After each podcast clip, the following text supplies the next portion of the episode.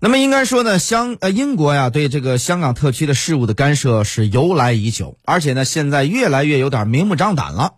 由这个英国内政大臣来出面公开来罗这个接见一些罗冠聪等人，这个事情本身啊造成了多大伤害呢？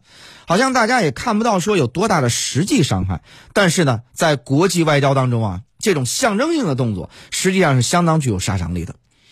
比如说像这位内政大臣，他见和不见产生的影响是不一样的，后果结果也是不一样的。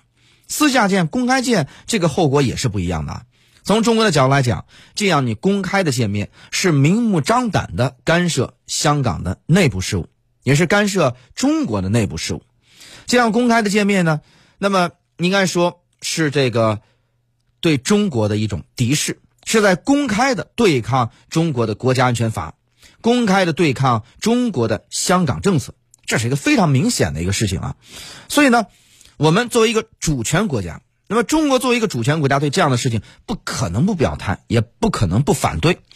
因为英国最近一年多以来啊，在香港事务当中呢，就是做出了很多的动作。这些动作呢，可能导致的结果就是，未来英国在香港啊，应该不会有任何直接插手的余地了。过去呢，鉴于中英两国在香港回的问这个回归的问题上，曾经在一段时间内形成了比较好的合作。所以呢，中国过去一直是允许英国政府方面在香港事务当中做一些事情的。中方对此呢，保持一个比较包容的态度，也是不想把这件事搞得太大。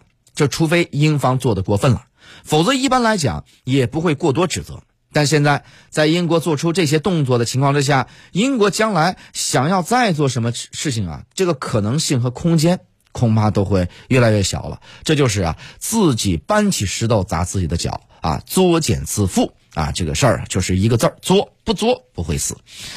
好了，我们再来关注一下其他方面的消息。